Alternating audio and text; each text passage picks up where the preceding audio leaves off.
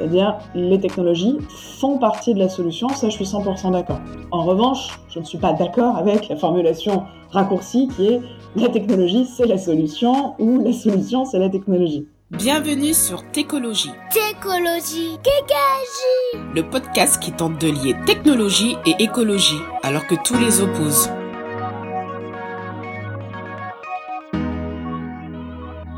Bonjour à toutes et tous. Euh, je suis aujourd'hui accompagné euh, d'Hélène, euh, co-animatrice de Técologie, et nous recevons Fanny Vérax. Fanny, tu es philosophe de formation, enseignante, chercheuse indépendante, consultante auprès d'institutions, notamment le ministère de la Transition écologique. Tu es co-auteur du livre Quelle éthique pour l'ingénieur? Euh, j'ai lu aussi euh, sur Internet, sur les Internets, que tu étais également une gameuse convaincue. Tu t'intéresses euh, aux jeux vidéo comme vecteur d'apprentissage et levier de transition. Bon voilà, je cite ce que j'ai lu. Est-ce que tu veux compléter cette présentation, nous dire qui tu es, d'où tu viens? Écoute, ça me paraît déjà très riche et très généreux. Je pense qu'on peut s'arrêter là pour la présentation. Bah, je, veux bien en savoir plus sur euh, pourquoi, euh, pourquoi te former à la philosophie. C'est, quelque chose qui t'a intéressé euh, dès le lycée, j'imagine. pourquoi, pourquoi la philosophie Comment tu es arrivé à, être. Bah, qu'est-ce que tu enseignes aujourd'hui et comment tu utilises la philosophie dans ton quotidien? Ok, alors moi je suis arrivée à la philosophie disons à la fois ça a été une évidence euh, très jeune enfin je sais pas j'ai commencé à lire des textes de philo vers 14 15 ans Platon Merleau-Ponty Montaigne euh, voilà donc des philosophes quand même très très classiques euh, aujourd'hui je fais un type de philosophie qui, n'a plus rien à voir avec ça hein. ça doit bien faire une, bonne dizaine d'années que je que je ne lis plus en tout cas quotidiennement ce genre d'auteur euh, donc je dirais voilà, je suis arrivée, mais comme beaucoup de jeunes à la philosophie, euh, par la voie des, par la porte des questions existentielles. Hein, euh, qui sommes-nous, la mort, la liberté, la responsabilité Voilà, c'était surtout ces questions-là qui m'intéressaient quand j'étais jeune adulte. et puis ensuite, je me suis spécialisée donc dans un domaine qui s'appelle la philosophie des sciences, la philosophie des sciences et des techniques, et qui permet quelque part d'interroger tous les grands sujets, je dirais, de notre modernité, parce que c'est à la fois le rapport à la technologie, au numérique, à l'environnement. Euh, par ce biais-là, on interroge aussi les modes de gouvernance, la question de la démocratie technique. Donc voilà, aujourd'hui, je suis une philosophe très interdisciplinaire, euh, mais qui utilise les outils de la philosophie et plus généralement des sciences humaines et sociales pour essayer de faire sens un tout petit peu de la modernité euh, très compliquée dans laquelle nous vivons. Voilà. On va en discuter justement. Et, donc, tu, ce que je disais, tu, as écrit un livre, tu as coécrit un livre, Éthique de l'ingénieur. Euh, tu veux nous en dire plus? C'est quoi l'éthique de l'ingénieur? Oui, alors, donc, quelle éthique pour l'ingénieur? En fait, ce, livre est né d'une expérience qui est que je me suis retrouvée avec euh, ma co-autrice à enseigner des cours euh, d'éthique de l'ingénieur, de responsabilité sociale de l'ingénieur, d'introduction à la philosophie des techniques pour les ingénieurs dans différentes écoles d'ingénieurs, notamment à l'INSA à Lyon et à Centrale Lyon. Et euh, donc voilà, on s'est retrouvé à enseigner ces cours. Il y avait évidemment pas de programme, pas de manuel, très peu de, très peu de ressources, en tout cas en français. Euh, donc on a abondamment euh, piqué des idées dans des bouquins anglo-saxons, notamment américains.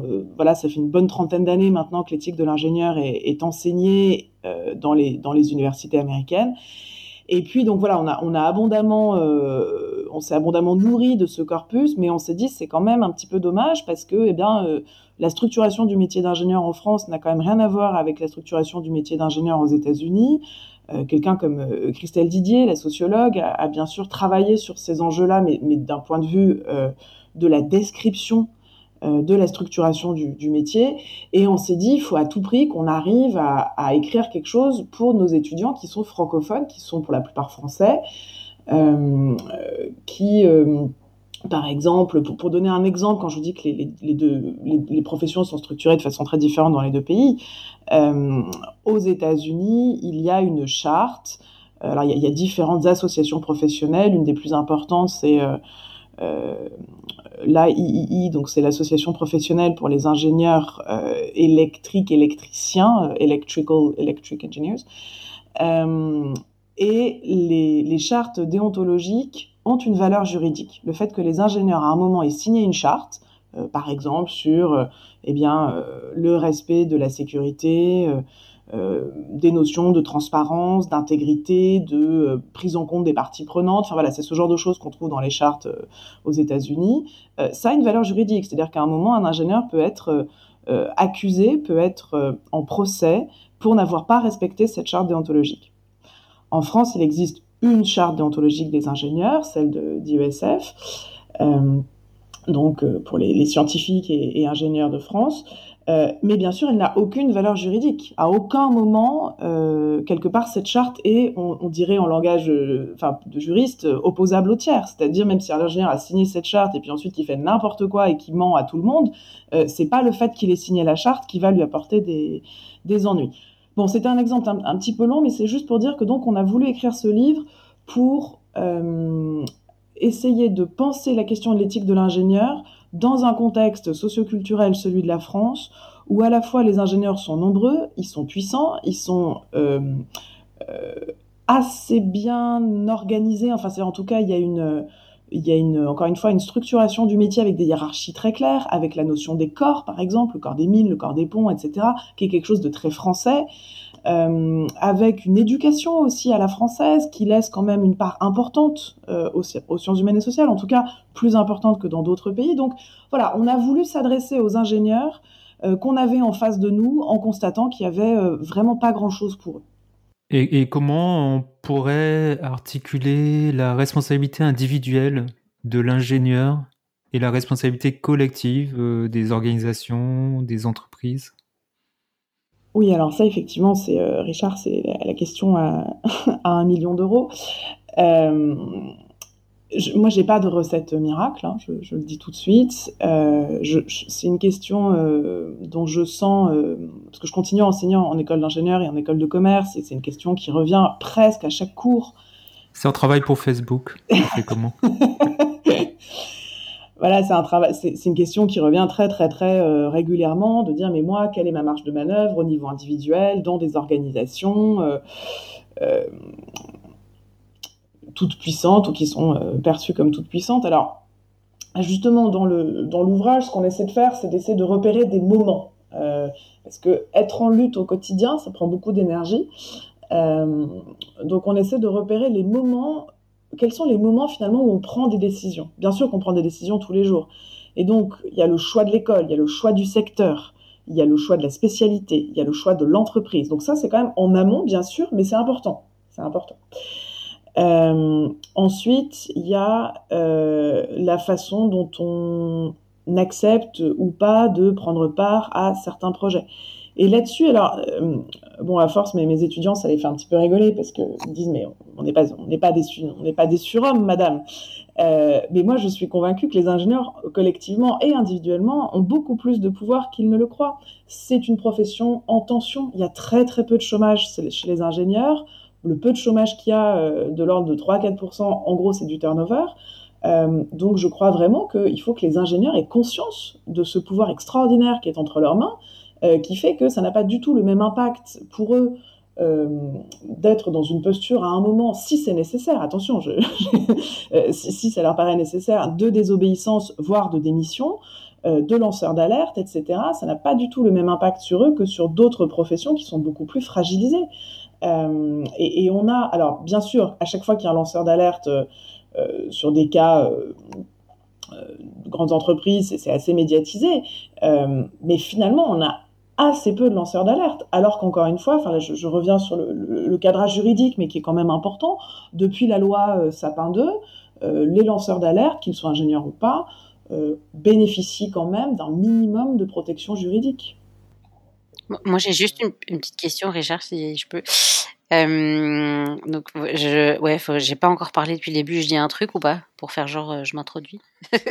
non, rien. Tu, tu, fais comme tu veux. Okay. Tu fais comme tu veux. tu es chez toi. okay. Tu es chez toi, Hélène. D'ailleurs, on va le garder dans le dans l'épisode. non. Euh, donc, euh, oui, Fanny, je, je, suis intéressée par euh, la, la façon dont tu dis que tu es interpellée par euh, les étudiants, euh, parce que moi, j'ai fait partie à un moment de, de ma vie de un peu de l'encadrement pédagogique à Centrale Paris. Et j'ai trouvé justement qu'ils avaient euh, des réflexions qui variaient beaucoup selon les étudiants et aussi selon le l'année dans laquelle ils étaient en fait euh, pendant les, les études. Et hum, cette espèce de posture de est-ce que je peux me poser des questions, est-ce que je peux être un lanceur d'alerte? Ou est-ce que au contraire je suis ravie de, de faire partie du système? Est-ce que tu vois une, une évolution au fur et à mesure des stages, potentiellement des enseignements? Euh, Qu'est-ce qui fait naître chez eux en fait ces, ces questionnements? Est-ce que une, espèce de, de, genèse un petit peu de, de, ce qui se passe dans la tête des étudiants en école d'ingénieurs français aujourd'hui? C'est quoi le vaccin en fait? Non, les, le facteur déclenchant, je dirais plutôt. euh, alors, dans mon expérience, mais qui est très subjective, très très euh, partielle, etc., j'ai plus l'impression d'une évolution générationnelle euh, que d'une évolution en fonction de l'année d'études. C'est-à-dire que euh, quand j'ai commencé à enseigner en école d'ingénieur, ça fait pas non plus, ça fait un peu moins de dix ans, on va dire c'était quand même une minorité d'étudiants qui m'interpellaient de façon virulente sur ces, sujets-là, enfin tout simplement qui m'interpellaient, euh, et j'avais des étudiants de la première à la cinquième année. Aujourd'hui, c'est une majorité d'étudiants qui m'interpellent, quelle que soit leur année d'études, quel que soit leur cursus, euh, et qui sont euh, très inquiets. Alors, c'est compliqué d'avoir des statistiques robustes là-dessus, mais dans certaines écoles, on estime que c'est jusqu'à 10% d'une promotion euh, nouvellement diplômée euh, qui n'exercera jamais en tant qu'ingénieur, euh, en grande partie à cause de, de problématiques euh, éthiques, hein, c'est-à-dire que les, les, jeunes ingénieurs diplômés se disent mais moi je ne veux pas je ne vois pas d'entreprise, je ne vois pas de structure dans laquelle je pourrais travailler et me regarder dans le miroir le matin. Donc 10% c'est énorme hein, euh, au niveau macro. Euh... Ouais, j'imagine ouais, quand même qu'ils sont pas, ils doivent être un peu déçus de ces statistiques. Est-ce qu'ils mettent en place quelque chose justement dans le l'équilibre pédagogique euh, de, des écoles dans lesquelles tu enseignes pour euh, répondre à ces questionnements? C'est un vrai sujet de, de réflexion. Euh, alors c'est vrai, bon, il y, y, a différentes, il y a différentes façons de répondre. Euh, à l'INSA, par exemple, donc le, mouvement euh, ingénieur engagé est né à l'INSA Lyon. Hein. Euh, L'INSA Lyon, c'est le plus gros campus euh, en termes de nombre d'étudiants euh, ingénieurs en France. C'est 5000, je crois, à peu près étudiants. Il y a plein de sections différentes. Et, la direction a quand même vraiment essayé d'écouter les, les, requêtes des étudiants, notamment sur les types de formation. Alors, je voudrais pas dire de bêtises parce que moi, ça fait quand même quelques années que j'ai quitté l'INSA et donc je suis peut-être pas au courant des derniers développements. Voilà, je, le dis, hein, précaution. Euh... Mais à l'époque où j'y étais, euh, par exemple, il y avait eu tout un, tout un débat sur les ingénieurs qui, euh, qui, qui, suivaient un cursus pour se destiner ensuite à travailler dans le, dans le BTP et qui disaient mais tous nos cours, c'est c'est que le béton, quoi. On a des cours de pathologie du béton, on a des cours euh, sur, enfin, tous les cours qu'on a, c'est uniquement comment continuer à construire euh, bah, d'une façon qui est très impactante pour l'environnement. On voudrait avoir des cours sur le bois, on voudrait avoir des cours sur euh, les constructions en terre, les toits végétalisés, on voudrait avoir ce genre de cours. Et ce qui est vrai aussi, c'est qu'en interne, ils avaient entendu cette demande, mais ils n'avaient personne là actuellement pour, pour, pour assurer ces cours-là. Donc il y a un premier enjeu qui est un petit peu la formation des enseignants, euh, voire le renouvellement aussi peut-être de, de, certains enseignants. Le recyclage. voilà, l'économie circulaire des enseignants. Exactement. Euh, justement, j'embraye dans, dans, le précédent épisode euh, avec Frédéric Sitterlé, donc directeur euh, de l'éthique. Euh, c'est une école des métiers du web. Euh, pour lui, les technologies font-elles font partie de la solution, pardon. Pour lui, c'est les, les, technologies font partie de la solution. Pour toi, pour toi, c'est quoi? Alors moi, je suis complètement d'accord avec cette phrase, à condition que vraiment on la laisse, on la formule comme ça. C'est-à-dire, les technologies font partie de la solution, ça je suis 100% d'accord. En revanche, je ne suis pas d'accord avec la formulation raccourcie qui est la technologie c'est la solution ou la solution c'est la technologie. Euh, pour moi, l'enjeu, il est d'arriver à, penser des innovations technologiques, euh, on va dire pour la transition au sens large, euh, sans rester prisonnier, sans rentrer dans un technosolutionnisme. Quand on parle de technosolutionnisme, ça veut dire quoi? C'est une forme de pensée magique. C'est de se dire, mais quelque part, quel que soit le problème qu'on me donne, le changement climatique, l'érosion de la biodiversité, etc., etc., il suffit de trouver la bonne techno. Il suffit d'investir assez, on aura la bonne techno, ça va bien se passer. Ça, ça c'est faux, c'est dangereux, c'est le méta-récit dont il faut arriver à sortir. Et je, me permets de citer à ce propos un, philosophe américain euh, que je trouve vraiment lumineux, qui s'appelle Matthew Crawford, euh, qui a un parcours de vie assez, euh, assez amusant, puisque donc il est, il est philosophe, il a travaillé dans, un, dans un think tank à un moment, et puis il a tout quitté pour devenir mécanicien réparateur de motos. Suite à quoi il a écrit un premier ouvrage qui s'appelle Éloge du carburateur, sur lequel il, revient, enfin en tout cas il, il, essaye de redonner un petit peu ses lettres de noblesse au travail manuel et à la réparation mécanique, ce qui est déjà assez, assez insolite pour un philosophe. Et il a écrit un, autre ouvrage qui a été traduit en français il y a quelques temps, qui s'appelle Contact. Et dans ce bouquin, vraiment, il fait une démonstration très convaincante de euh, la façon dont le technosolutionnisme, la pensée magique du technosolutionnisme a euh, pénétré toutes les sphères de notre imaginaire. Et je vais donner un exemple très précis. À un moment, il fait une analyse de l'évolution des dessins animés euh, de Mickey. Alors, je ne sais plus exactement comment ça s'appelle, la maison de Mickey ou quelque chose comme ça. Et il, fait, il, retrace l'évolution de ce dessin animé sur 40 ans ou 50 ans. Et il dit, bah, par exemple, les, mécanismes d'humour euh, il y a 50 ans, c'était, euh, je sais pas, Mickey ou Dingo qui... Une peau de banane. Voilà, exactement, exactement, qui marche sur une peau de banane et qui glisse, ou qui marche sur un râteau et qui se prend euh, le, le truc du, la tige du râteau dans la figure. Bon, vous voyez tous à peu près ce genre d'image. voilà, et il dit, mais aujourd'hui, donc depuis quelques années, euh, en fait, il n'y a pas de lien entre la matérialité du réel, euh, donc lui, il parle d'hétéronomie, c'est-à-dire l'inverse de l'autonomie, c'est-à-dire c'est pas moi qui décide euh, si l'arbre il est dur ou si les feuilles elles volent. Ça, ça c'est donc c'est l'hétéronomie du réel, c'est le réel qui se donne sa propre loi, c'est pas moi euh, qui, qui, qui, euh, qui, qui décide la, la matérialité du, du, réel. Et il dit le, le, dessin animé de la maison de Mickey depuis quelques années, en fait transmet, véhicule un fantasme d'échapper à l'hétéronomie parce que, en fait, on appuie sur des boutons et il se passe des choses. On appuie sur un bouton et puis, je sais pas, il y a un cerf-volant qui arrive. Et, mais si on veut pas être embêté par le vent, eh ben, il n'y a pas de souci, on appuie sur un autre bouton. Euh, et donc voilà, je, il se trouve que je n'ai pas euh, vu ces dessins animés, donc je, je m'en réfère une. Je connais bien, si tu veux, je, je le décris parce que mes enfants le, le regardent. Mais effectivement, effectivement, j'y avais pas pensé, mais c'est la maison de Mickey aujourd'hui, elle est hyper technologique en fait. Déjà, déjà, elle sort de terre.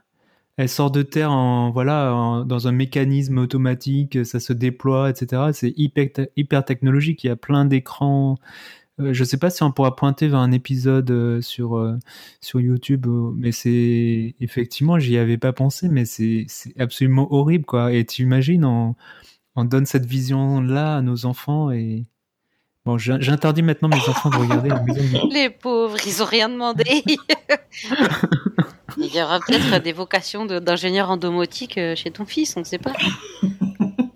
Et d'ailleurs, et d'ailleurs, ils sont, euh, voilà, les personnages ont été affublés aussi d'un nouveau personnage, je sais plus comment il s'appelle.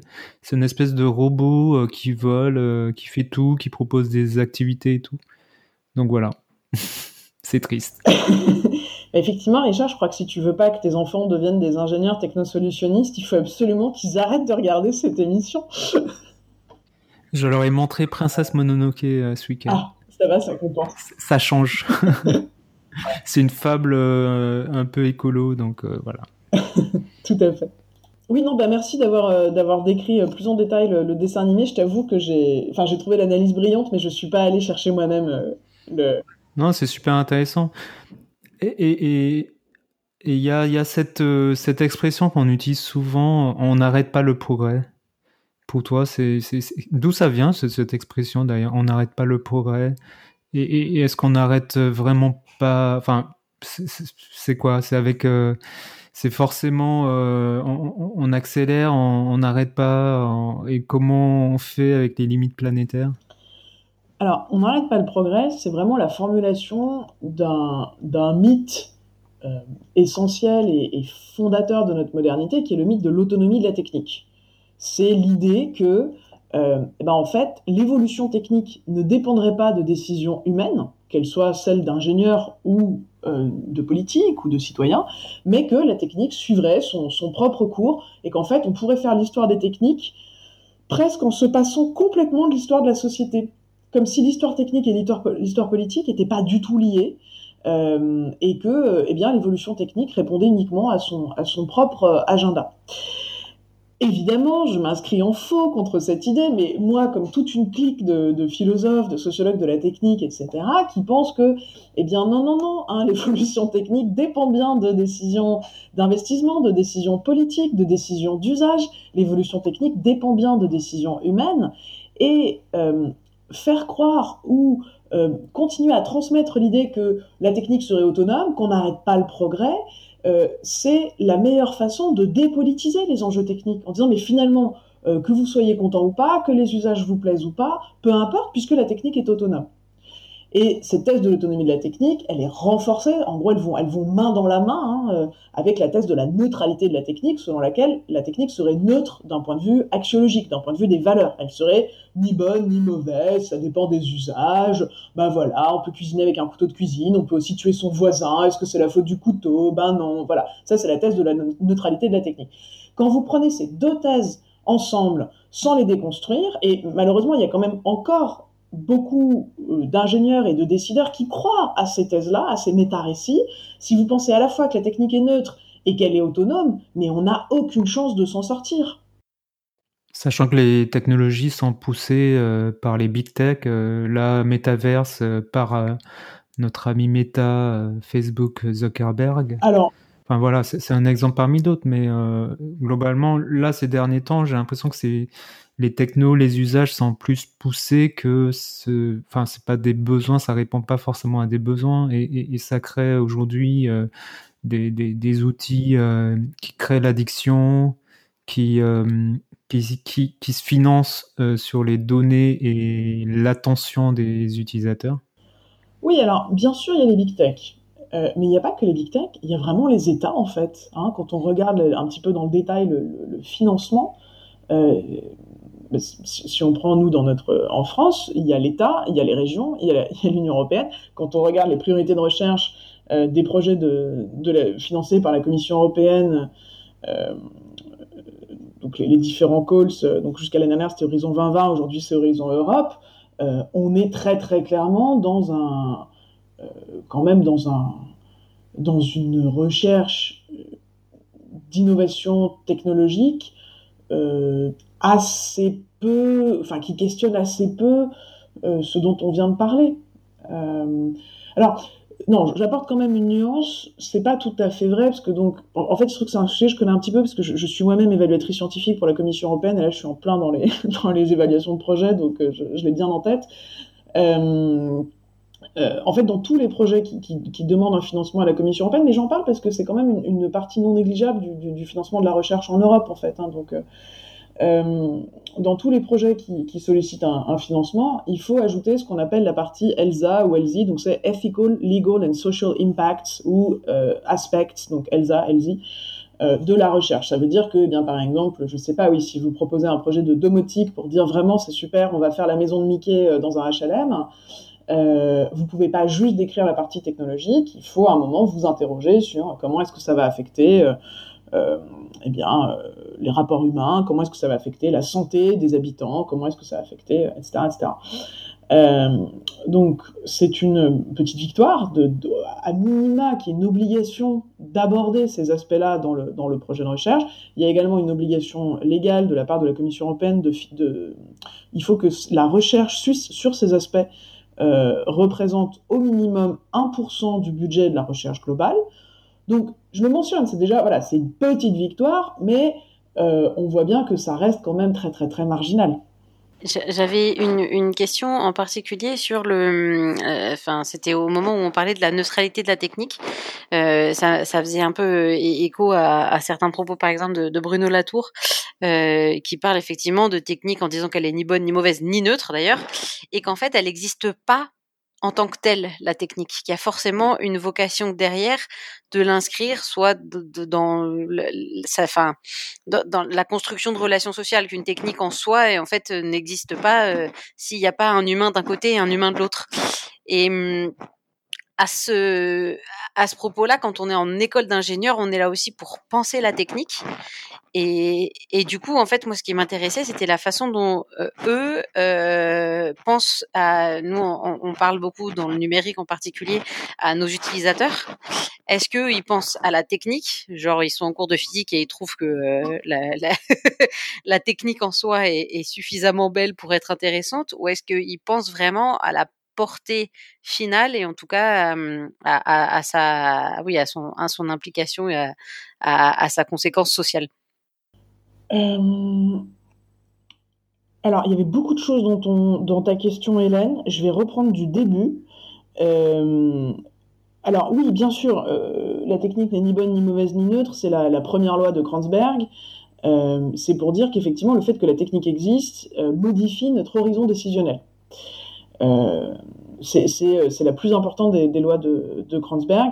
Un exemple euh, que qu'on cite d'ailleurs dans l'ouvrage parce que je le trouve très très parlant, c'est à partir du moment où par exemple des tests existent pour dépister une maladie génétique, qu'on décide ou pas de faire le test, en fait, on sait que le test existe. Et donc, on, doit prendre une décision qui nous modifie quand même en profondeur c'est une décision euh, ontologique très très profonde de dire est-ce que je veux savoir si je suis porteur ou pas, si je peux transmettre ou pas euh, une maladie héréditaire par exemple. C'est le cas, enfin il y a la référence dans, l'ouvrage, c'est le cas d'Alice Rivière qui est, porteuse euh, qui est, pardon, qui est, malade et qui a écrit le, manifeste de Dick Ding Dong sur cette, euh, question-là. Alors, elle cite pas les lois de Kranzberg et elle, elle fait pas un ouvrage de philosophie de la technique, mais on voit en quoi une innovation médicale euh, modifie très profondément son, rapport à la vie, son rapport aux autres. Euh, ensuite, tu as parlé de Bruno Latour. Alors oui, évidemment, Bruno Latour, il a une perspective. Hein. Je crois que quand il parle des objets techniques, il les appelle nos, frères inférieurs, nos frères, euh, je crois que c'est nos frères inférieurs. Euh, et, euh, et, effectivement, dans la perspective latourienne, eh bien, il y a des opérations de, traduction à faire entre les différents acteurs humains et les machines, enfin les artefacts techniques. Et, et il y a un enjeu quelque part de les considérer, on va dire, pour le dire très rapidement, comme des, comme des parties prenantes. Maintenant, j'en arrive au, au, sel de ta question, mais euh, sur la, la, question de la, de la portée, est-ce que les étudiants réfléchissent à ces enjeux-là? Et donc, en fait, on revient sur le truc de la, la neutralité de la technique. Est-ce que les enjeux, euh, est-ce que les étudiants réfléchissent à ces enjeux-là pendant qu'ils sont en cours de physique? Je, je crois pas beaucoup quand même. Il faut pas, euh, enfin, en tout cas, je, je pense qu'il y a une vraie réflexion de fond euh, dans plein de moments, dans plein d'interstices. Euh, mais je, enfin, en tout cas, je n'ai pas connaissance d'énormément d'occurrences de. Euh, euh, à part dans ton cours à toi, en fait. Où là, effectivement, ils mettent en perspective un peu euh, ce qu'ils peuvent avoir à produire en termes de conséquences sociales euh, par leur euh, travail, en fait. Non, mais alors, déjà, il n'y a pas que mon cours à moi. Enfin, je veux dire, il y a, y a mm. plein d'autres cours qui, qui, permettent de questionner ça. Euh, euh, une école comme, euh, comme l'INSA, par exemple, euh, le principe, c'est que normalement, il y a 20% des heures de cours sur du non technique. Alors là-dedans, en réalité, il y a plein de choses. Hein. Il, y a, bon, il y a des cours éventuellement de philo, de sociaux, de sciences humaines et sociales, il y a des cours de sport, il y a des cours de langue. Donc au final, c'est pas, pas énorme 20%, mais ça mérite d'exister. Euh, donc, mais surtout, il y a, quand même tout l'à côté, parce que l'école d'ingénieur en France, euh, elle se construit quand même beaucoup euh, autour de l'idée d'un campus, beaucoup plus qu'à qu l'université.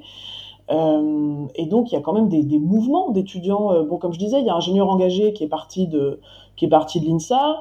Euh, ingénieurs sans frontières aussi, euh, ISF est un, est un mouvement qui rassemble beaucoup de, de, jeunes ingénieurs. Donc ça, ça se passe pas dans les cours, ça se passe à côté, ça se passe entre midi et deux, ça se passe. Il y a plein de discussions. Moi, simplement, ce que je disais, c'est que quand je parle avec des collègues, je, je n'ai jamais eu de collègues profs de physique ou profs de maths me disant j'arrive pas à faire mon cours parce que quand j'essaie de présenter une équation, on me répond à quoi ça va servir, est-ce que vraiment euh, les impacts vont être positifs? C'est dans ce sens-là. Je crois quand même que là-dessus, là il y a une en tout cas, moi j'ai l'impression qu'il y a une séparation, mais il faudrait demander à un prof de physique ou à un prof de maths. Ce serait peut-être ça le plus, le plus Ah oui. bien. Si eux, ils sont déstabilisés par certaines questions d'étudiants en plein cours de, de, ouais, de physique. Ok, ouais, ça pourrait être intéressant, ça. D'ailleurs, j'ai une question euh, qui, qui est assez proche. Euh, alors, c'est une question assez longue. Attention, c'est ça. Euh, il y a, euh, moi, j'aime beaucoup Ivan Illich. Il a beaucoup écrit, notamment sur l'école, le fait qu'on forme euh, des gens pour aller travailler pour le grand capital, pour travailler dans les usines. Bon, c'était en, en 1972. Bon, j'imagine que la part de, l'usine était assez conséquente à l'époque, mais finalement, l'usine aujourd'hui, c'est, ce sont les bureaux, ce sont, voilà, c'est la défense, voilà, ce qu'on imagine euh, l'usine aujourd'hui. Pour toi, du coup, euh, bah, comment relier la pensée d'Ivan Illich? Puisqu'il parle aussi de l'outil convivial. Comment euh, aujourd'hui on peut avoir un outil convivial Déjà, qu'est-ce que l'outil convivial selon Ivan Illich? Et, quelle réalité, faisabilité aujourd'hui de, l'outil convivial? Quel rôle euh, de l'école aussi? Alors déjà, je te remercie d'avoir euh, cité Ivan Illich parce que comme ça, euh, pour une fois, c'est pas moi qui l'aurais ramené euh, sur le devant de la scène. Donc effectivement, bah, pour moi aussi, son bouquin Une société sans école est vraiment une référence majeure. Euh, là où je trouve qu'Illich a été particulièrement visionnaire, c'est qu'il a donc écrit, euh, je sais plus l'année exacte, mais effectivement, tu as raison, au début des années 70, euh, à une époque où on est très très loin d'imaginer Internet. Hein, euh, on peut pas, euh, voilà, c'est clairement avant Internet. Et en fait, ce qu'il décrit comme système d'éducation idéal, euh, ben, c'est clairement quelque chose qui, qui à l'époque, paraît totalement utopique, mais qui, euh, 40 ans plus tard, avec le développement d'Internet, paraît assez faisable, euh, qui serait d'avoir une sorte de, de grande banque de connaissances dans lesquelles les gens diraient, ben, moi, je peux, moi, j'ai envie d'apprendre ça, et puis d'autres diraient, mais moi, je peux enseigner ça. Et en gros, il nous décrit une sorte de mixte de Wikipédia, euh, euh, Coursera et enfin les, les différentes enfin les, les différents sites qui existent et qui permettent de partager de la connaissance euh, de façon euh, gratuite, volontaire, etc. Enfin, Coursera pas toujours gratuit, mais il y a beaucoup de choses gratuites. Les MOOC de l'INRIA Pardon? Fun. Les MOOC de l'INRIA, fun. Oui, voilà, fun exactement, les, les MOOC euh, fun, euh, enfin voilà, tout, tout, tout ce qui existe aujourd'hui comme, euh, comme partage de la connaissance. Euh, donc ça, Les c'est tutos YouTube aussi, on apprend des trucs. hein. tout à fait. Le... non, non, mais complètement, le do-it-yourself sur les tutos. Instagram. TikTok. Non, je. Voilà, on va s'arrêter là. Mais euh, non, non, voilà, complètement. Et donc, ce qui est marrant, c'est que lui, il le décrit vraiment comme un, en ayant conscience probablement de la difficulté technique, parce que à l'époque même, il dit, mais voilà, mais si les gens écrivaient au New York Times pour dire, mais moi, je peux partager ça comme connaissance, le New York Times publierait des annonces. Enfin, donc, on lit le truc et on se dit, oui, enfin, quand même, il y a une vraie difficulté technique à faire ça dans les années 70, euh, qui a été complètement, euh, enfin voilà, qui est complètement possible aujourd'hui. Euh, donc ça, c'est un, premier élément où on pourrait dire, bah, on, peut tout, on pourrait tout à fait euh, promouvoir encore plus. C'est déjà bien le cas, mais on pourrait promouvoir encore plus ces, usages-là du net euh, pour avoir une, éducation conviviale. Et la deuxième idée que, moi j'aime beaucoup dans, une société sans école d'Illich, c'est l'idée que dans la plupart des, des systèmes, euh, dans la plupart des pays, euh, on concentre euh, l'immense majorité des efforts d'éducation sur les jeunes de euh, euh, 3 à 20 ans, quoi, enfin à peu près. Et en termes de dépenses, en termes de volume horaire, voilà. Et il dit, mais finalement, c'est pas forcément l'âge, c'est pas forcément le, moment de la vie où on a le plus envie de rester assis sur une chaise à écouter des adultes nous parler. Enfin, ça, ça- alors, bon, là, il a une vision de l'éducation assez, euh, descendante, mais il dit, mais peut-être que on pourrait tout à fait imaginer avoir un crédit d'éducation euh, d'un certain nombre d'années, et puis s'il y a 15 ans, on a envie d'aller découvrir le monde, euh, faire une rando, je ne sais pas quoi, travailler un peu aussi, je sais pas, les vendanges, etc. Bah, faisons-le vraiment sans que ce soit considéré comme un drame. Et puis le jour où on a envie vraiment d'aller apprendre quelque chose, comme ça, on n'a pas dépensé son crédit d'éducation et on pourrait le faire à n'importe quel âge. Euh, en France, on est très très très très loin de ce modèle-là, puisqu'on sait très bien que par exemple pour des étudiants boursiers, c'est beaucoup plus compliqué d'avoir une bourse s'ils ont une interruption d'études, par exemple. Euh, mais je tiens à préciser que euh, la Norvège, donc je vous ai pas encore parlé de la Norvège, c'est un peu mon, mon point Goldwyn à moi. hein. il y a toujours un moment dans la conversation où je parle de la Norvège. Euh, J'en suis désolée, enfin, j'ai habité trois ans en Norvège et, et, et donc dans ce pays, C'est le pays de la reine des neiges. alors oui, Aussi, merci Richard pour toutes tes références Disney. Bah, on a parlé de Mickey, il fallait bien que je en place Reine des confinement avec Neiges. ses enfants, manifestement. Je suis un burn-out complet. D'ailleurs, je les ai là, et je les ai enfermés dans le, dans le salon. Tout à fait. Euh, donc, en Norvège, qui est à la fois effectivement le pays de la Reine des Neiges, hein, du Père Noël et de Rudolf, il y a également. non, c'est aussi un pays où euh, il y a un crédit éducation de 10 ans à partir de l'âge de 16 ans. Donc, jusqu'à 16 ans, l'école est obligatoire, il n'y a pas de discussion, mais à partir de 16 ans, les, jeunes peuvent partir euh, faire ce qu'ils veulent. Et ils ont un crédit éducation de 10 ans, euh, qu'ils peuvent utiliser à n'importe quel âge. Et ce crédit éducation, euh, il est sans condition de ressources des familles, ce qui veut dire aussi qu'on permet quelque part à des jeunes, peut-être qui viennent de familles aisées, mais avec lesquels ils sont en rupture, pour quelle que- quelle qu'en soit la raison, on leur permet de faire les études dans, leurs, études dans bonnes conditions. Et ensuite, euh, c'est, on va dire, à moitié un don, à moitié un prêt de l'État en fonction de leur réussite aux, aux examens. Donc je sais plus les chiffres exacts, mais en gros, si jamais ils, euh, le jeune Norvégien euh, réussit son année euh, du premier coup, eh bien, il y a 60% à peu près de sa bourse qui est un don et 40% qui est un prêt. Et si jamais il réussit pas du premier coup ses examens et qu'il redouble ou qu'il passe au rattrapage ou je ne sais quoi, c'est à peu près la proportion inverse, 40% qui est un don, 60% qui est un prêt.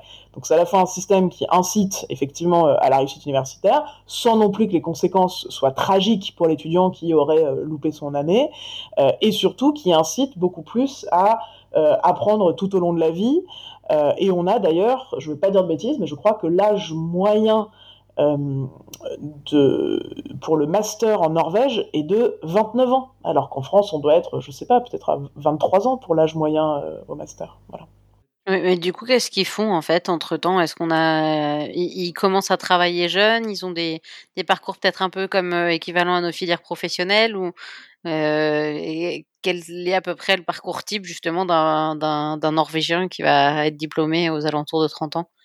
Hélène, je te remercie tellement de, de, de me poser une question sur la Norvège parce que j'osais pas aller plus loin. Donc vraiment merci. Je t'en prie, avec grand plaisir. J'ai des questions sur la Reine des Neiges. non, mais sinon. Non, mais moi, je pourrais répondre sur la. Non, en gros, il y a trois choses. Euh, D'abord, il y a des, des sortes d'universités populaires qui s'appellent Free Universitet, qui sont des, des structures non diplômantes euh, et qui permettent d'aller apprendre tout un tas de choses, à la fois un petit peu pour euh, vérifier euh, peut-être un début d'envie, de vocation, mais on n'est pas sûr. Donc, on fait un semestre. euh, euh, bah, ça peut être de philo typiquement, ou ça peut être, euh, euh, enfin, de- donc il y a des disciplines académiques, voilà, mais c'est pas diplômant, c'est vraiment c'est pour aller voir, donc c'est dans une, ambiance assez ludique, et puis surtout dans, des, dans ces frais universitaires, donc il y a des il y a des disciplines académiques, mais il y a surtout euh, ben, du théâtre, enfin beaucoup de disciplines artistiques, euh, sportives, voilà, donc on va se former à autre chose en sachant probablement qu'on n'en fera pas son métier, mais euh, tout de suite là à 18 ans, on a envie de faire du théâtre, et ben on fait euh, un an de euh, d'université populaire de théâtre par exemple. Ça, c'est une première chose. Deuxièmement, effectivement, il, il- y en a, il, il beaucoup. Enfin, c'est-à-dire, il y a, euh, voyage, souvent les deux en même temps. D'ailleurs, on va euh, travailler et voyager en même temps un an. euh, euh, voilà, être serveur un an en Espagne. En même temps, on apprend l'espagnol. Enfin voilà. Et puis, euh, troisièmement, quand même aussi, une grosse différence avec la France. euh, du coup, il y a plein de jeunes qui en profitent pour avoir des enfants en étant eux-mêmes relativement jeunes, enfin avant 30 ans. Euh, et donc, on n'a pas du tout le phénomène qu'on voit en France euh, des euh, le- bon, l'âge du premier en France, euh, du premier enfant en France a, a reculé, mais l'âge du premier enfant des gens diplômés est, est- est clairement plus tardif. Il n'y a pas ce phénomène-là en, en Norvège. Euh, on a parlé de l'école, mais on n'a pas parlé de l'outil convivial Ivan Illich. Si tu veux qu'on revienne sur, le, sur Ivan. Oui, tu as raison. Tu, tu- tu veux m'éloigner de, de la Norvège, je le sens, Richard. Exactement, on va, on va en Mexique, puisque Ivan Illich a beaucoup vécu au, au Mexique. Ouais, tout à fait. On voyage beaucoup dans ce podcast. Bienvenue à bord. Euh, Est-ce que. Tiens, partons de. Parce que je- déjà, je parle beaucoup, moi, je trouve. Euh, je- ça m'intéresserait que tu me donnes, toi, ton, ta définition, ta compréhension de la convivialité, puis on verrait si on partage la même. Euh, oui, euh, après, euh, on a des concepts assez proches aujourd'hui. On parle beaucoup de tout ce qui est low-tech. Euh, donc, euh, bah, en fait, je vais reprendre la définition d'Ivan Illich pour, pour, pour- lui. Donc, l'outil convivial, c'était euh, l'outil sobre, simple, contrairement aux outils qui, soient, qui, qui sont complexes, élaborés, secrets, et qui sont, comment dire, qui rend esclave, en fait. Et donc plutôt des outils. donc quand on parle d'outils, c'est des techniques, des technologies au sens général en fait, qui servent à l'humanité et non le contraire en fait. Donc ça, ça rejoint les concepts aujourd'hui de low-tech, ça rejoint le mouvement, les mouvements libristes, open source, l'open data. Il y, a une notion de durabilité aussi peut-être dans le dans l'outil low-tech, oui, bien évidemment. durable et accessible. Exactement. En fait. les, les, piliers un petit peu de, de l'outil qui qui crée le lien. Pas mieux. Ok, non mais je te posais la question parce qu'il y a, y a plusieurs façons de, il y a plusieurs portes d'entrée en fait dans, dans la question de la convivialité. Il y a la définition d'Illich, mais c'est vrai que en, en, français et en anglais, le mot convivialité a pas tout à fait la même connotation. Euh, si on, en, langage courant, quand même, quand on parle de convivialité, euh, on pense spontanément à des grands rassemblements autour de repas, enfin ce genre de choses, euh, ce qui est peut-être un tout petit peu moins le, le cas en anglais. Et, euh, et ce que je veux dire aussi, c'est que du coup, c'est un mot que se sont réappropriés différents mouvements. Euh, le mouvement pour la décroissance, par exemple, dont le slogan est euh, plus de liens, moins de biens, euh, se réclame de la convivialité. Mais pas tout à fait de la même façon que euh, ou que le mouvement des low-tech. Bien sûr, il y a des convergences entre la décroissance et les low-tech, mais ils, ils disent pas tout à fait la même chose. Ensuite, euh, il y a cette question, alors je crois, je ne vais pas dire de bêtises, je crois que c'était déjà dans, dans Lewis Mumford, l'historien des techniques américains, euh, l'idée qu'il y aurait des technologies de droite et des technologies de gauche. Et que les technologies de gauche, bien sûr, seraient euh, plus conviviales. Alors, il faut vraiment prendre avec des pincettes hein, ces, ces qualificatifs-là. Euh, mais en gros, ce qui veut dire, c'est euh, une technologie de droite, c'est une technologie qui est centralisée, qui a besoin d'un corps d'experts pour fonctionner, euh, qui a besoin d'une certaine opacité pour fonctionner, euh, alors qu'un outil de gauche peut être décentralisé. La technique peut, enfin les citoyens peuvent s'approprier la technique sans avoir besoin de passer par la médiation d'experts, et on peut faire tout ça dans la transparence. Donc assez rapidement, si on se dit par exemple dans le domaine de l'énergie, et bien évidemment, le nucléaire serait dans cette typologie-là, une technologie de droite, non conviviale, et euh, eh bien euh, les renouvelables pré-industriels ou post-industriels seraient, euh, des technologies de gauche encourageant la, la, convivialité. Mais je ne sais pas si ça, si ça répond exactement à ta question. Oui, oui, parfait. Merci, c'est intéressant. Je n'avais pas du tout pensé euh, aux énergies. Effectivement, ça, s'applique euh, également.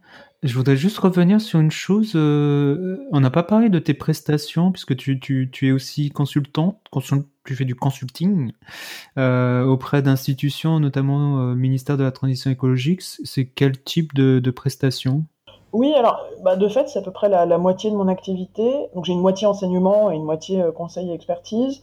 Euh, alors pour le ministère, j'ai eu beaucoup de chance parce que donc j'ai travaillé avec le CGDD, le Commissariat général au développement durable, euh, pendant 2-3 ans. Et alors on a fait plein de choses ensemble parce que c'était des gens vraiment euh, vraiment formidables.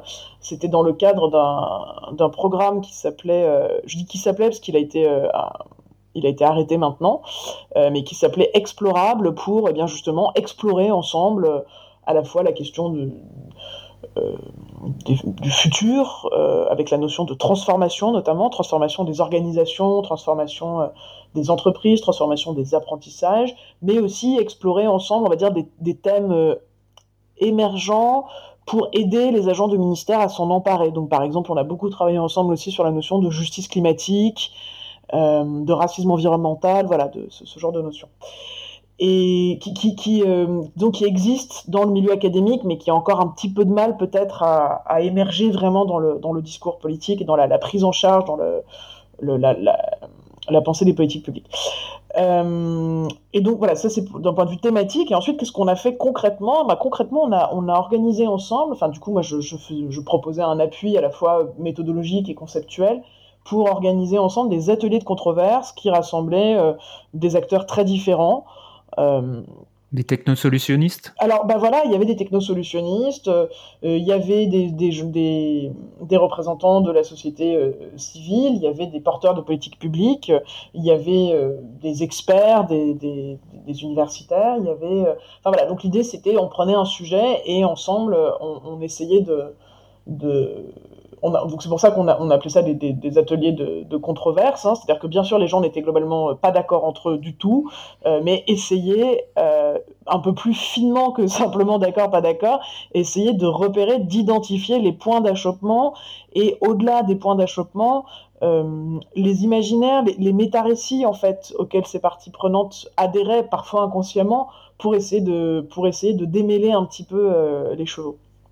Et, concrètement, l'objectif c'était de planter un peu des graines, de faire discuter des gens qui n'ont pas l'habitude de se croiser, pour euh, je sais pas faire un petit peu bouger le curseur de, des acteurs publics. Quel, était l'objectif derrière ces, ateliers?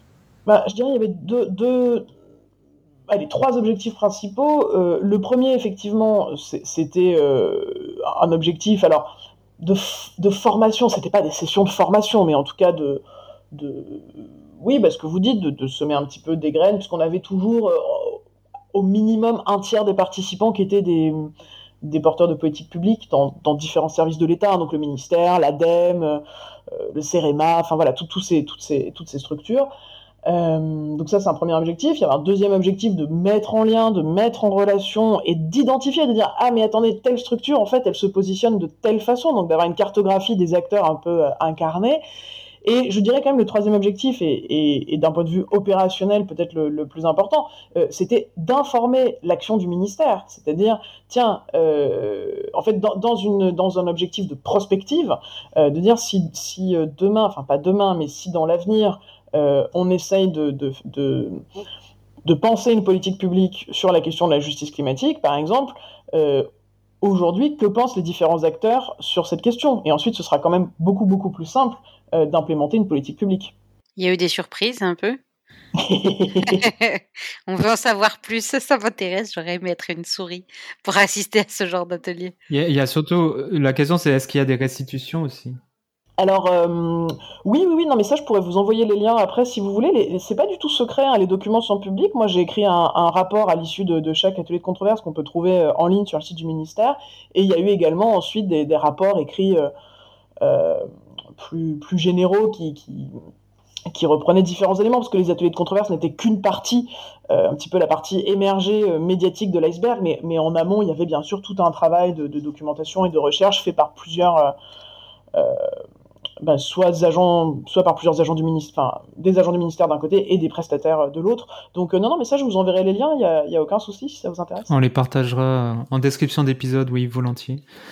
Euh, je disais en introduction, tu es également gameuse. Euh, tu joues à quoi et, et, et, et, pour, pour toi, est-ce qu'il y a des liens entre le jeu vidéo et la transition écologique? Alors oui, complètement. Euh c'est une identité que j'ai gardée cachée pendant assez longtemps parce que je crois que j'avais un peu honte euh, à plein de niveaux. On a trouvé euh... plein de choses sur toi sur Internet. c'est hyper intéressant cette honte du gaming alors que en fait il euh, n'y a pas de. Enfin aujourd'hui c'est beaucoup plus accepté mais je trouve que c'est hyper répandu en fait. Tu joues à quoi FIFA? Alors non, non, pas du tout. euh, mais moi, je voulais revenir sur ma... Tu es plutôt euh... Zelda? Zelda Breath of the Wild, j'adore. Richard, je pense que si tu avais vraiment euh, euh, comment dire, euh, essorer Internet, tu aurais trouvé à quoi je joue. non, je, je suis une grande fan de, de, de jeux de stratégie, euh, donc notamment Civilization, la, la saga Civilization. J'ai d'ailleurs écrit un, un, papier de, de philo hein, sur, euh, sur Civilization. Et euh, voilà, d'une façon générale, je joue majoritairement à des jeux de stratégie ou à des jeux de simulation en en, en, en, joueur seul, enfin c'est-à-dire je joue pas en ligne, je joue contre une intelligence artificielle, euh, mais ce que, enfin donc voilà donc du coup j'ai aussi écrit des choses sur ce rapport du joueur à l'intelligence artificielle et notamment euh, parce que j'avais l'impression que la, la plupart il y a un petit champ émergent de, de en philo euh, la question des apprentissages notamment du joueur enfin du, du, gamer, et j'avais l'impression que l'immense majorité des papiers se concentraient sur les apprentissages sociaux du joueur en ligne, le joueur qui joue à World of Warcraft ou ce genre de choses. Et euh, alors, j'ai pas du tout d'avis sur la question. Il se trouve que je n'y ai jamais joué, donc euh, je, je pas du tout je suis pas d'accord. C'est juste que je trouvais qu'il y avait des apprentissages également euh, très réels et très intéressants du joueur qui joue face à l'intelligence artificielle, euh, et notamment des apprentissages éthiques. Donc ça, c'est vraiment quelque chose auquel je crois. J'ai, donc du coup, j'ai écrit tout un tout un chapitre de bouquin là-dessus dans un dans un ouvrage collectif. pour défendre l'idée que, eh bien justement, quand on joue face à une intelligence artificielle, il y a un côté itératif notamment. On peut répéter des interactions en essayant simplement de changer soi son comportement euh, d'une fois à l'autre et en, sauvegardant à certains points, qui permet un apprentissage éthique, euh, me semble-t-il, euh, absolument unique par rapport aux interactions avec des joueurs humains. Voilà. Mais c'était peut-être pas le sens de ta question initiale. Non, euh, bah, en fait, comment est-ce que le jeu vidéo peut être utile euh, pour euh, la transition écologique? Parce que en fait, il y a, je, je retrouve, faudrait que je retrouve l'article du Monde qui faisait, il y avait un article sur tous les jeux vidéo qui questionnent les activités humaines, l'effondrement, la collapsologie, forcément, il y, a, pas mal de jeux là-dessus. et, et comment le jeu vidéo peut être euh, utile pour la transition écologique. Mais euh, dis-moi, enfin, s'il n'y a pas de lien euh, logique ou si c'est au contraire le jeu vidéo nous entraîne vers les bas-fonds du monde. Ça peut être un, média pour porter un message, je veux dire, Richard? Non, non, mais, j'en suis convaincu. Bah, D'ailleurs, il se trouve qu'il y a quelques mois, je suis intervenu à, à la BPI à Beaubourg dans le cadre d'un festival de jeux vidéo qui s'appelle Press Start. Euh, et je suis intervenu sur une table ronde, je crois, qui s'appelait euh, Façonner ou subir les joueurs face à la nature. Euh, donc c'est vraiment un sujet qui est... Enfin, tu as tout à fait raison, il y a des liens qui sont, qui sont importants. C'était très intéressant. D'ailleurs, j'en profite pour les faire un peu de pub parce qu'en plus, était très sympa. dans cette table ronde, il y avait Vincent Péquignot qui a, qui a cofondé un, une entreprise de, jeux vidéo. Et ils sont eux par exemple ils sont en train de lancer un, jeu vidéo sur l'agroécologie qui s'appelle Roots of Tomorrow euh, qui est un jeu de stratégie qui s'inspire effectivement un petit peu du gameplay de, Civilization euh, mais pour euh, présenter les, grands principes de, l'agroécologie à la fois dans le maraîchage l'élevage porcin enfin voilà dans, plein de choses. Au-delà de ça donc voilà il y, a une première dimension qui est une dimension informative of Tomorrow ne fait pas que ça, je veux dire, mais c'est une, une, dimension. Euh, Au-delà de ça, moi je dirais, il y a plusieurs choses. Il y a euh, le, jeu vidéo, c'est une expérience assez totale. On est complètement, euh, c'est très immersif le jeu vidéo. Euh, et quand on joue, alors il y a toute une catégorie de jeux qui s'appelle les survival games, les jeux de survie. Euh, quand on joue à un jeu de survie, alors je pense par exemple à un jeu comme euh, Seeds of Resilience, donc les graines de la résilience. On est un naufragé sur une île déserte et puis bon ben voilà, on coupe du bois pour se construire une cabane, etc. Mais si on fait pas attention, en fait, la façon dont on coupe le bois, etc. Il y a un moment, juste ça ne repousse pas. Enfin, si on, si on, si on coupe plus que la, capacité de restauration, euh, ça, ça ne repousse pas et on se retrouve euh, bah, comme un con à mourir seul sur son île déserte. Comme à Colanta. Exactement. Mais je vois que vraiment tu as des programmes télévisés, Richard. Euh... de qualité. de qualité. C'est encore tes enfants, c'est ça. euh... Et alors dit comme ça, ça, ça, peut paraître tout bête, mais euh, c'est-à-dire, on, on, peut, bien sûr, on le sait en théorie euh, que, eh bien, face à une ressource euh, renouvelable, euh, comme les ressources halieutiques ou les ressources forestières, eh ben, il faut pas prélever plus que la capacité de régénération de l'écosystème. Ça, c'est quelque chose qu'on apprend au premier cours si on a fait un peu d'écologie, etc. Mais c'est une autre chose vraiment de l'expérimenter et de se retrouver à jouer plusieurs heures sur une partie avant de se rendre compte qu'en fait, euh, eh ben, on n'a aucune, il n'y a aucune porte de sortie, on va mourir et on va devoir recommencer la partie du début. Et je crois que c'est un type d'apprentissage qui dépasse très largement l'apprentissage euh, théorique. J'ai une question, je la pose souvent euh, à nos intervenants.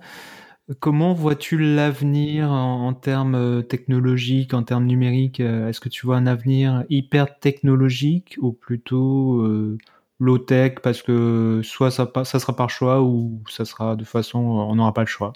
On aura atteint les murs, les limites planétaires.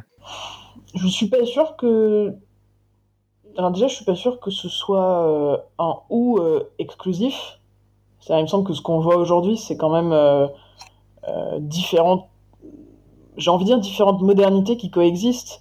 Moi, je crois pas du tout que les low-tech ce soit un retour en arrière, vraiment pas du tout. Euh, mais je pense qu'il y a des communautés qui sont en train de, enfin, qui se sont appropriées les low-tech et qui développent des choses là-dedans et qui font des trucs hyper intéressants. Et à côté de ça, on a bah, actuellement un, un, une perspective mainstream qui fait pas du tout de la low tech et qui fait de la big tech et, et aujourd'hui les deux coexistent et, et j'ai envie de dire malheureusement je, crains qu'elles continuent à coexister pendant euh, assez longtemps alors peut-être que euh, j'ai envie de croire que la communauté on va dire low tech conviviale décroissante tous ces mots là va probablement essaimer de plus en plus, se développer de plus en plus, avoir de plus en plus de, partisans. mais je suis assez pessimiste sur la capacité de la, on va dire, de la communauté mainstream